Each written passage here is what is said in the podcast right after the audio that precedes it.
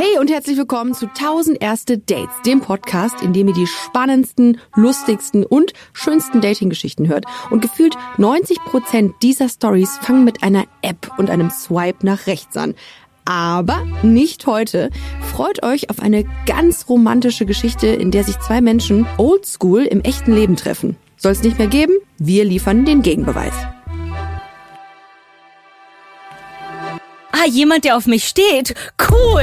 Eins, zwei Und mein Herz natürlich. Bum, bum, bum, bum. drei, Ja, Liebe was nicht. acht, Mein Sexualtrieb hat mich ausgetrickst.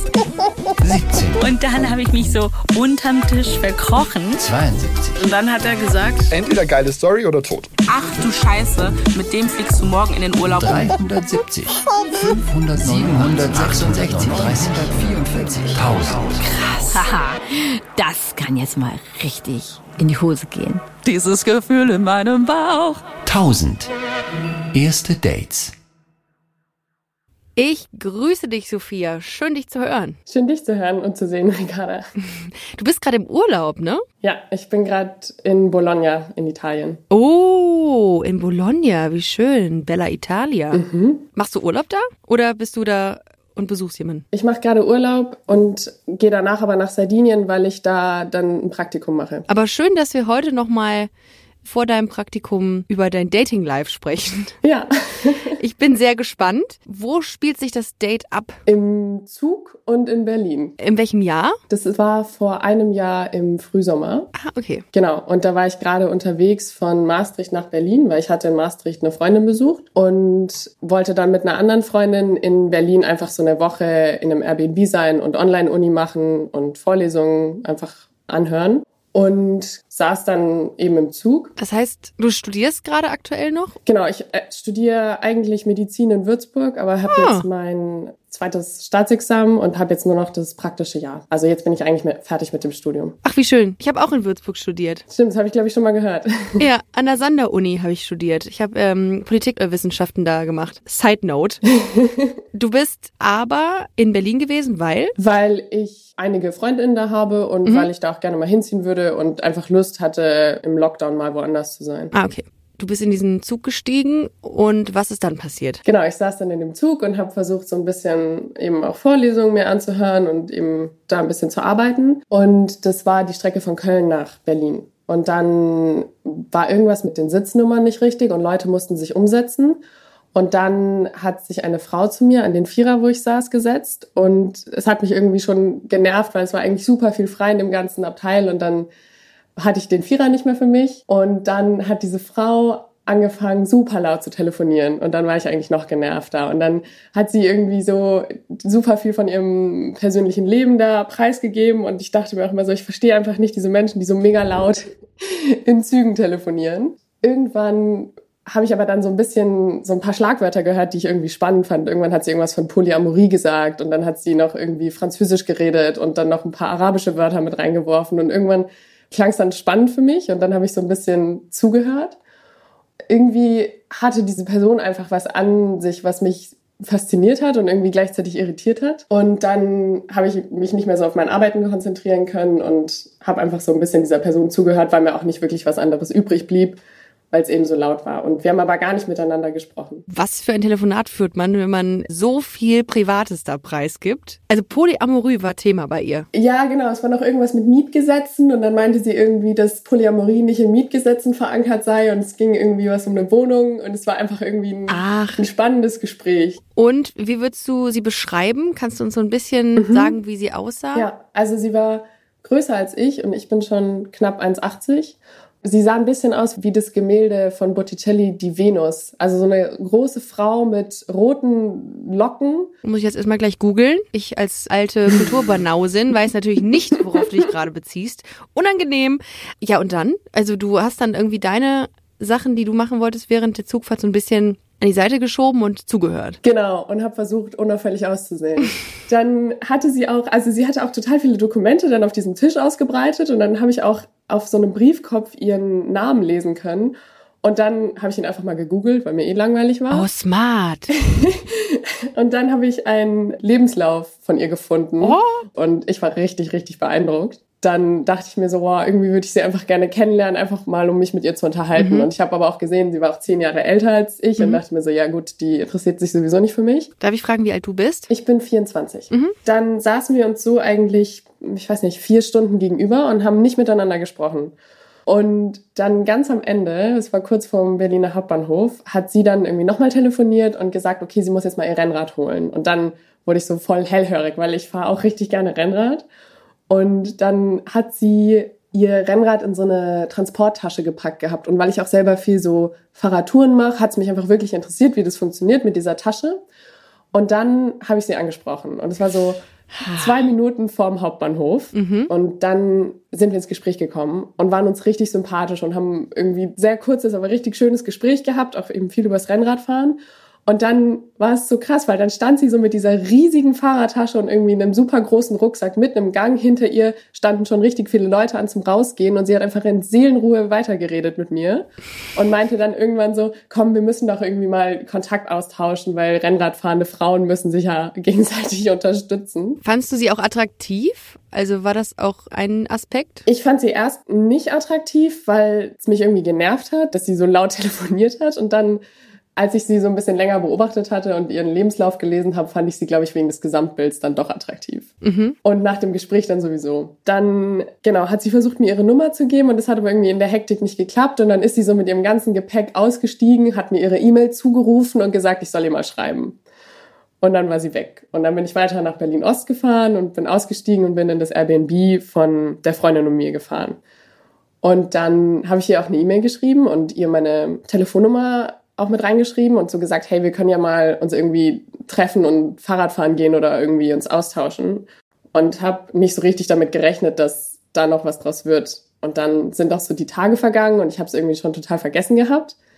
Und dann habe ich eine SMS von einem Freund bekommen und habe zum ersten Mal in meine SMS geguckt. Und dann habe ich gesehen, dass sie mir schon direkt am Tag nach der Zugfahrt geschrieben hatte Uh, und sich mit mir treffen wollte. Und ich hatte das aber einfach nicht gelesen. okay. Genau, und dann haben wir uns zum Kaffee verabredet. Ja. Dann sind wir, haben wir uns in Neukölln getroffen, im Schillerkiez. Und ich hatte dann Baklava mitgebracht, weil ich ja aus ihrem Lebenslauf wusste, dass sie auch irgendwie Türkisch und Arabisch spricht. Hast du das gesagt, dass du den Lebenslauf gelesen hast? Nee, Nee, und ne? es war auch richtig schwierig, in dem Gespräch das nicht preiszugeben, dass ich schon was über sie wusste. Wobei, ich könnte mir vorstellen, so offen wie die ist, wäre das gar nicht schlimm gewesen, könnte ich mir vorstellen, aber ich kenne sie nicht, klar. Okay, dann hast du da was mitgebracht, um, aus welcher Motivation heraus, um die ein bisschen zu beeindrucken? Ja, ich glaube schon. Also einmal, weil ich auch, glaube ich, einfach gerne mit Essen anderen Menschen eine Freude mache. Ja, okay. Und weil wir halt in Neukölln eben direkt neben meinem Lieblings-Baklava-Bäcker gewohnt haben. Und dann dachte ich, ja komm, das kann ich jetzt auch noch mitnehmen. Und dann sind wir in einen Café gegangen und haben uns unterhalten. Und es waren auch echt richtig, richtig schöne Gespräche. Und wir haben viel über eben Entwicklungszusammenarbeit gesprochen und so. Und dann hatte ich ihr diese Baklava irgendwann gegeben. Und da hat sie mich dann schon eigentlich unnötig innig für umarmt. dann sind wir aus dem Café raus und dann sind wir noch mal, haben wir uns auf so einen Platz gesetzt und dann hat sie mich dann noch mal für diese Baklava umarmt. Klar. Ich glaube, das war so der Moment, wo ich dann richtig verwirrt war. Der Hintergrund ist vielleicht auch so ein bisschen, ich hatte davor noch nie eine Frau gedatet und hatte aber, seit die letzte Beziehung mit meinem Ex-Freund zu Ende gegangen war, hatte ich dann so ein bisschen das Interesse, auch mal Frauen zu daten. Und dann kam aber der Corona-Lockdown und es hat immer nicht geklappt und so. Und dann hat sie mich da eben immer so innig umarmt und mir auch immer total intensiv in die Augen geguckt. Hast du das als Date wahrgenommen in dem Moment oder war es für dich noch freundschaftlich? Am Anfang habe ich es nicht als Date wahrgenommen. Nach den ganzen Umarmungen dann doch. Beziehungsweise ich bin dann nach dem Date nach Hause zu der Freundin von mir gegangen und war so, Judith, ich weiß überhaupt nicht, was da gerade passiert ist. Also entweder habe ich es total Ja. fehlinterpretiert oder sie hat einfach heftig mit mir geflirtet. Also mir auch immer sehr, sehr intensiv in die Augen geguckt hat. Hast du zurückgeguckt oder hast du dem Blick, hast du dem standhalten können oder war dir das irgendwie alles ein bisschen zu viel? Eigentlich kann ich diesen Blicken gut standhalten und bei ihr wurde ich dann doch irgendwann schüchtern und das passiert mir eigentlich nicht so oft. Okay. Also es war schon echt extrem. Mhm. Dann war es auch so spannend, weil sie hatte eigentlich, glaube ich, nur so eine Stunde Mittagspause und wir saßen aber fast zwei Stunden und sie war dann irgendwann so, ja, ist mir jetzt egal, komme ich halt später zur Arbeit zurück. Und bei dem Treffen habe ich dann erwähnt, dass Judith und ich an dem Abend noch in so eine Rooftop-Bar gehen wollten. Und sie meinte, ah, die kennt sie nicht. Und dann war ich so, ah ja, kannst ja mitkommen. Und habe niemals damit gerechnet, dass sie da auch wirklich Interesse dran hat. Und dann bin ich eben nach Hause wieder in das Airbnb und habe noch so ein bisschen Online-Uni gemacht. Und dann sind Judith und ich irgendwann in diese Bar und es war eine richtig, richtig schöne Atmosphäre. Es war ein super sonniger Tag und es war noch nicht so viel los und wir saßen da und es war richtig schön. Und dann hat sie mir irgendwann geschrieben, dass sie jetzt da ist, aber sie kommt nicht rein, weil jetzt die Schlange so lange ist. Und dann meinte ich so, okay, dann gehe ich mal kurz runter und sag dir Hi, weil jetzt hast du ja immerhin den ganzen Weg da auf dich genommen.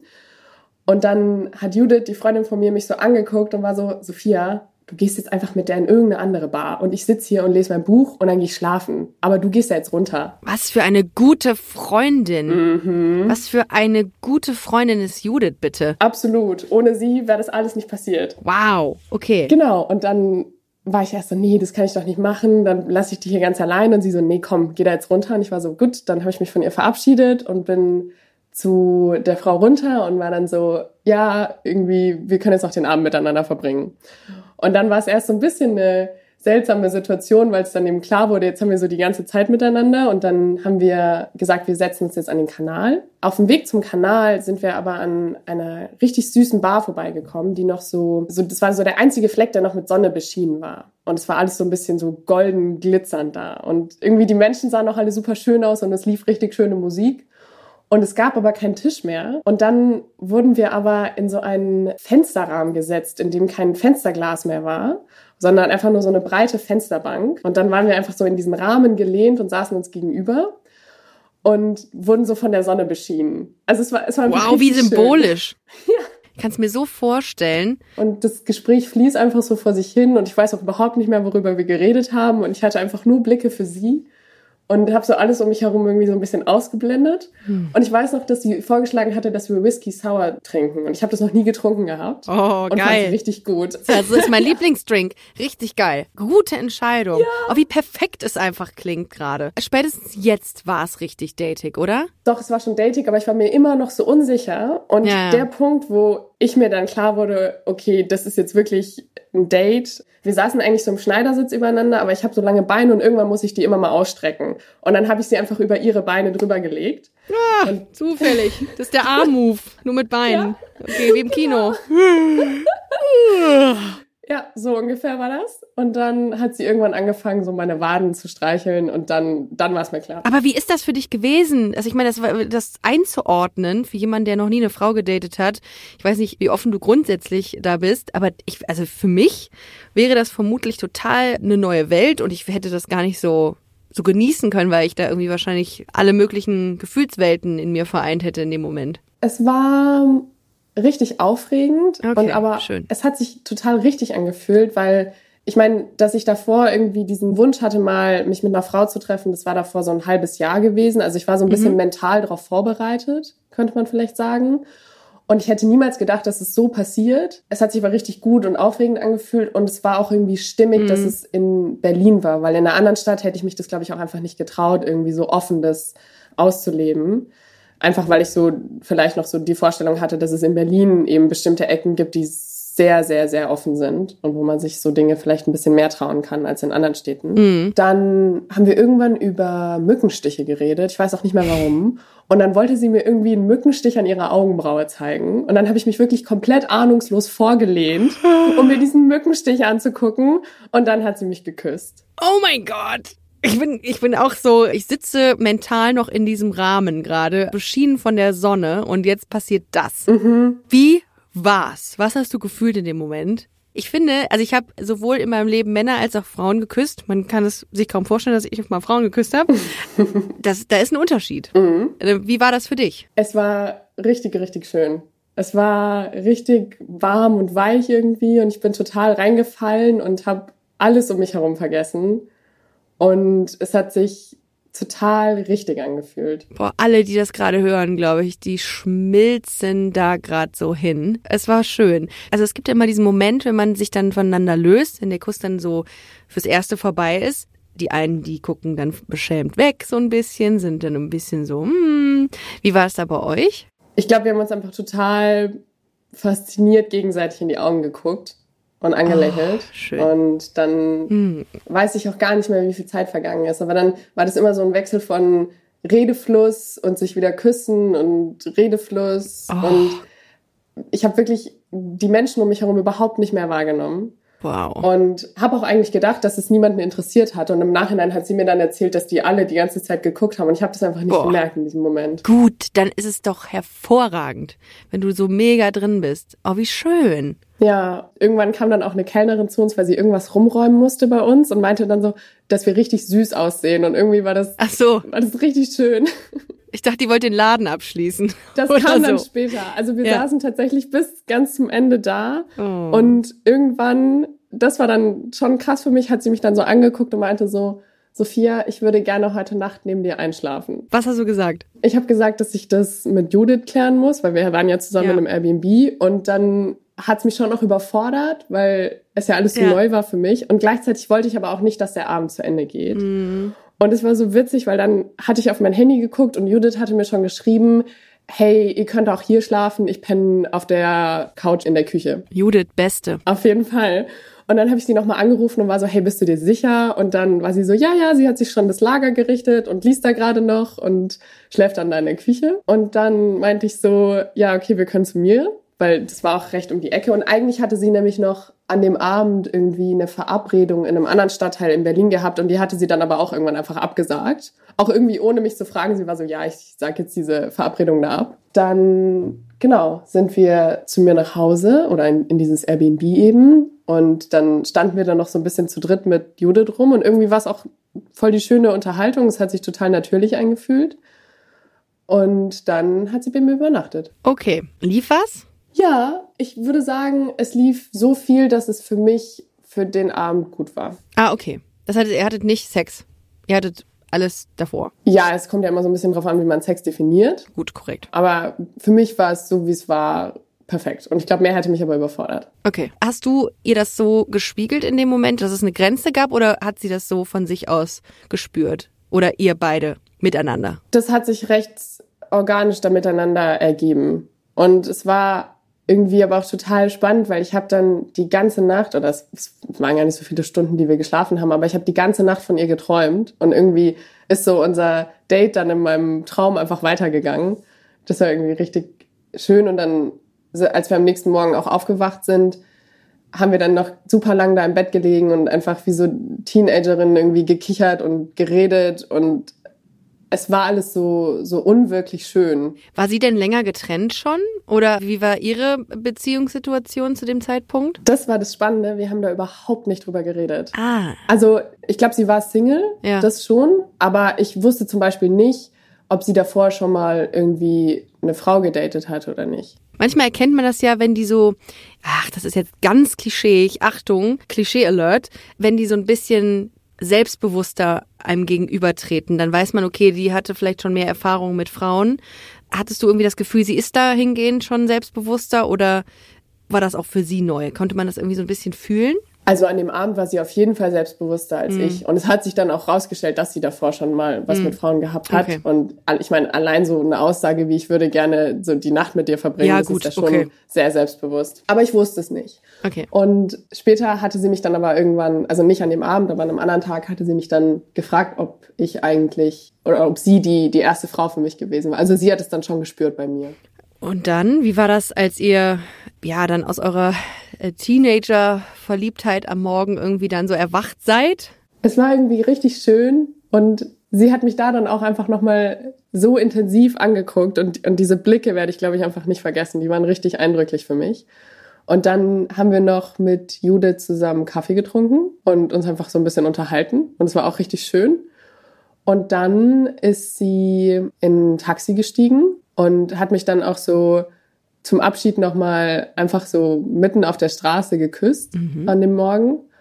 Und dann ist sie ins Taxi gestiegen und hat direkt mit dem Taxifahrer irgendwie auf Türkisch losgeplaudert und ist dann weggefahren. Beeindruckend. Ich finde das mega hot oder cool. Einfach faszinierend. An der Stelle wäre ich da wahrscheinlich mit so einem offenen Mund, äh, hätte man mich dann nur noch da gesehen. Ich war auch richtig fasziniert. Wow. Ich glaube, die erste Person, die ich danach angerufen habe, oder die zweite, Und ich weiß auch nicht warum, aber irgendwie hatte ich das Bedürfnis, meinen Papa anzurufen. Mhm. Und dann habe ich ihm das erzählt. Cool. Und dann hat er einfach nur geschmunzelt oder ich, es hat sich so angehört, als hätte er geschmunzelt und er hat so gesagt, Sophia, das habe ich mir bei dir irgendwie schon immer gedacht. Oh, ist das süß. Oh, das wünschen sich, glaube ich, sehr viele queere Menschen, dass der Vater genauso reagiert wie deiner da in dem Moment. Ja, das war richtig schön. Und dann, also ist es mit dem Taxi weggefahren und habt ihr dann geschrieben? Das war das Lustige, weil mein Vater hatte mich dann auch gefragt, ob ich sie nicht wiedersehen will. Und ich war so, mir ist irgendwie total klar, dass ich das nicht will, sondern dass das irgendwie so ein abgerundetes Erlebnis war, Mhm.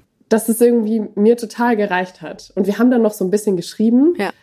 Und mir war aber trotzdem klar, ich muss jetzt nicht sie unbedingt nochmal wiedersehen. Denkst du, das Gleiche hat sie auch gedacht? Mm, Ja, ich glaube schon. Also das Lustige ist, dass wir uns tatsächlich dann ein Dreivierteljahr später nochmal wiedergesehen haben, aber total unerwartet und ungeplant, und zwar auf Sizilien, weil ich im Erasmus auf Sizilien war. Und wir dann immer, also wir hatten so vielleicht alle drei Monate mal miteinander geschrieben. Und ich hatte ihr, als wir uns da im Zug getroffen hatten, habe ich ihr eben auch erzählt gehabt, dass ich plane, eine Fahrradtour nach Sizilien ins Erasmus zu machen. Dann haben wir eben über Fahrräder gesprochen. Und dann wusste sie, dass ich da bin. Und dann hat sie mir irgendwann kurz vor, ich weiß gar nicht, das war, das war um Silvester rum, hat sie mir eben geschrieben, hey, ich habe mit Freundinnen Urlaub gemacht in Süditalien und bin jetzt auf Sizilien, ob ich da bin. Und dann habe ich gesagt, ja. Und dann haben wir uns getroffen nochmal einen Abend. Ach, witzig. Ich dachte gerade, ihr hättet euch zufällig irgendwo getroffen. Zufällig auf Sizilien. Nee, das nicht.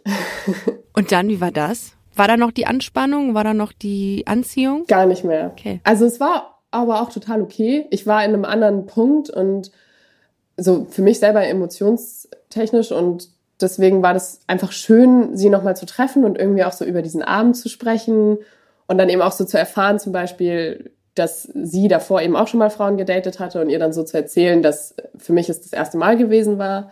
Diese Anspannung und diese Magie war nicht mehr da und ich glaube, das ist auch dann nochmal einfach so eine Bestätigung gewesen für mich, dass es richtig war, dem nicht noch weiter nachzugehen. Aber ich finde das so schlüssig, was du sagst, dass es so in sich stimmig war und irgendwie, dass du das Gefühl hattest, man soll es jetzt dabei belassen, weil es so schön war und so intensiv. Und ich glaube, dass absolut die Gefahr bestünde, dass man sich damit vielleicht irgendwie so die Magie nimmt, wenn man auf Biegen und Brechen dann irgendwie mehr will.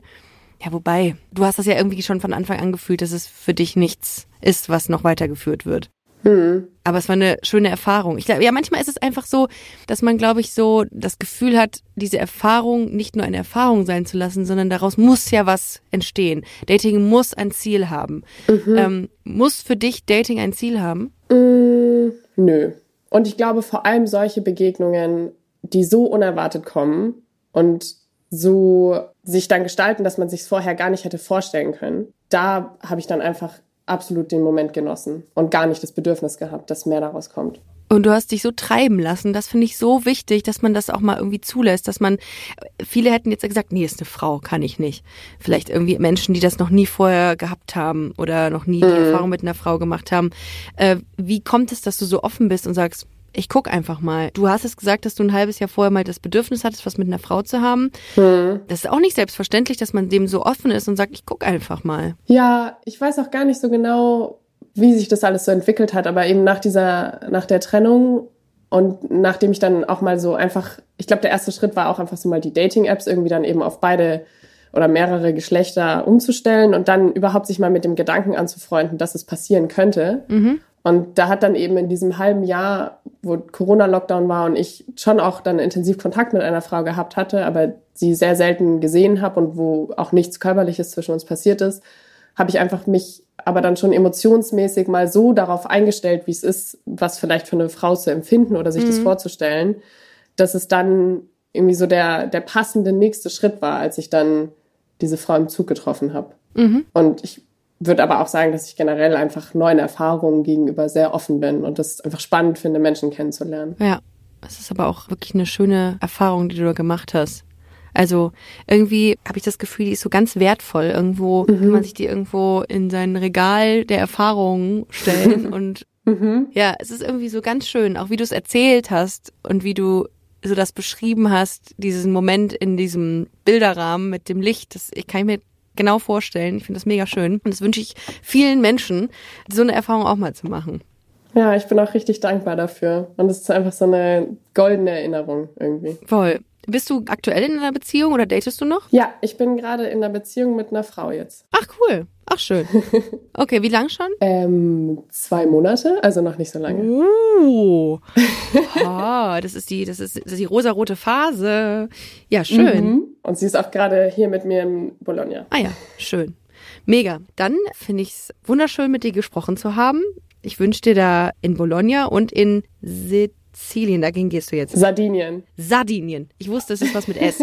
Alles, alles Gute Dankeschön. und wunderschön, dass du uns deine Geschichte heute geteilt hast. ja, vielen Dank, dass ich da sein durfte. Vielen, vielen Dank.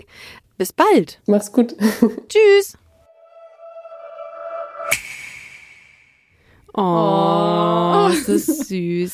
Es war so Sweet. richtig sweet. Also Ja. wir saßen in der Regie und äh, uns Ja. ist allen das Herz aufgegangen. Ich habe mich so richtig in dem Bilderrahmen gesehen, in dieser, in dem Im Ausschnitt. Licht, ja, so, ja. voll.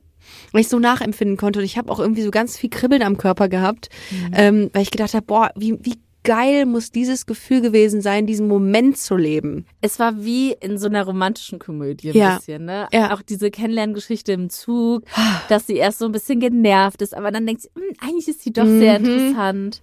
Ja. Aber was mich fast am meisten berührt hat, muss ich sagen, ist, dass sie so am Ende ihren Papa Ja, das war schon sehr hat, süß. Oder? Ja, das war schon sehr süß. Ich habe mich tatsächlich gewundert darüber, nicht gewundert, ich fand's, ich fand's erstaunlich und auch faszinierend, dass jemand so entspannt sein kann mit, mit einer Erfahrung mit einer Frau beziehungsweise mit einer anderen Sexualität. Ja. Also viele Menschen haben einen riesen Struggle damit, Mhm. was ich auch verstehen kann. Und sie war so entspannt und hat einfach gesagt, ich guck einfach mal, ich probier's mal aus. Und da habe ich einen riesen Respekt vor, weil ich denke, boah, ich hätte das niemals so souverän und so cool machen können. Weißt du, wovor ich auch einen Riesenrespekt hatte, dass sie am Ende so meinte, das war jetzt eine tolle Erfahrung Ja. und es reicht mir jetzt. also so, ähm, dass man dann nicht sagt, ah, aber ich will die Person unbedingt wiedersehen und da muss jetzt was draus werden, Ja. sondern dass sie das so ganz locker alles genommen hat, wie es gekommen ist und auch nicht das so forciert hat irgendwie. Also einfach so losgelassen hat danach auch wieder. Ich fand grundsätzlich, dass Sophia so voll bei sich war. Die war Ja. so, die war so, die hat sich so gefunden irgendwie. ja. Die wusste einfach, ich mache das und ich, das ist für mich gerade gut und irgendwie ist es der Moment, der mir gerade irgendwie viel gibt und darum mache ich das. Und Ja. denk nicht so viel drüber nach und genieße einfach nur diesen Moment. Und das finde ich ist, das müssten viel mehr Menschen machen. Ich kann mir da auf jeden Fall eine, eine Scheibe von abschneiden. Ich mir auch. Einfach mal so wirklich mehr Ja. Moment sein. ja. Das ist immer so eine Floskel, aber ich finde, bei ihr hat man das irgendwie so richtig gemerkt. Auch Die wie viel gelebt. das dann ausmacht. Genau, die hat richtig gelebt. Ja. Wenn ihr sehen könntet, wie ich hier gerade im Studio saß und mitgefühlt habe. Wow, hat Sophia mega schön erzählt. Falls ihr auch mal mit mir hier im Studio sitzen wollt und eine gute Geschichte habt, meldet euch. Entweder per Mail an hallo at 1000erstedates.de oder auf Instagram unter at 1000erstedates. Vielleicht hören wir uns ja bald. Tschüss! 1000 Erste Dates ist eine Co-Produktion von Studio Bummens und Kugel und Niere. Executive Producer Anna Bühler und Jon Hanschin. Produktion und Redaktion Lena Kohlwes, Lina Kempenich, Luisa Rakuzzi, Peace Solomon Obong, Inga Wessling und ich, Ricarda Hofmann. Die Studio Bummens Podcast-Empfehlung. Dieses Wort schwul Ja. und zu sagen, ich bin schwul, war so abnormal über die Lippen zu bekommen irgendwie. Hallo ihr lieben Menschen, mein Name ist Aljoscha Mutadi und ich habe jetzt einen eigenen Podcast. Ein Projekt, auf das ich mich schon so lange gefreut habe und das mir so unfassbar viel bedeutet. Ich werde verschiedenen Menschen begegnen, die mir ihre ganz persönliche Coming-out-Geschichte erzählen. Du hast dich per Brief bei deinen Eltern geoutet. schwulstes Briefpapier, was du dir vorstellen konntest. Also ich war schon classy. Das sind Geschichten über Mut und Durchhaltevermögen. Ich würde ihr wünschen, dass sie, scheiße, dass, okay. sie, dass sie Menschen hat, die sie so sehen, wie sie ist und ihr beiseite stehen. Geschichten, die von einer neuen Generation erzählen. Also ich, ich sag meiner Tochter, dass ihr niemand sagen kann, wie sie ist oder wie sie sein soll, sondern dass nur sie das entscheiden kann. Meine Gäste nehmen euch und auch mich mit in die queere Welt der 70er. Es gab diese Parole, Feminismus ist die Theorie, lesbisch dann die Praxis. In suchtgeprägte Lebensepisoden. Beim Sex den Kopf nicht ausschalten zu können, weil du die ganze Zeit am Nachdenken bist, bin ich jetzt richtig so, wie ich bin.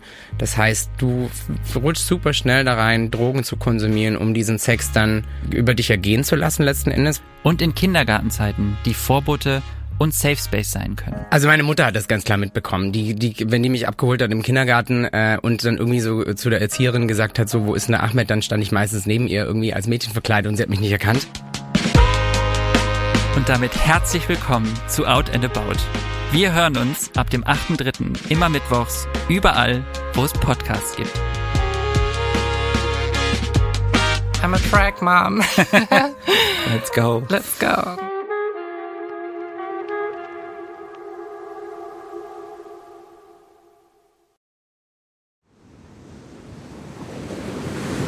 Wie sein Auge war auch der ganze Mensch Monet.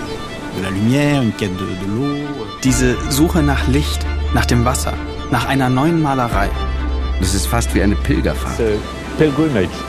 Ich bin Linda Zawakis und das ist die Geschichte über ein Leben in Zeiten des Umbruchs.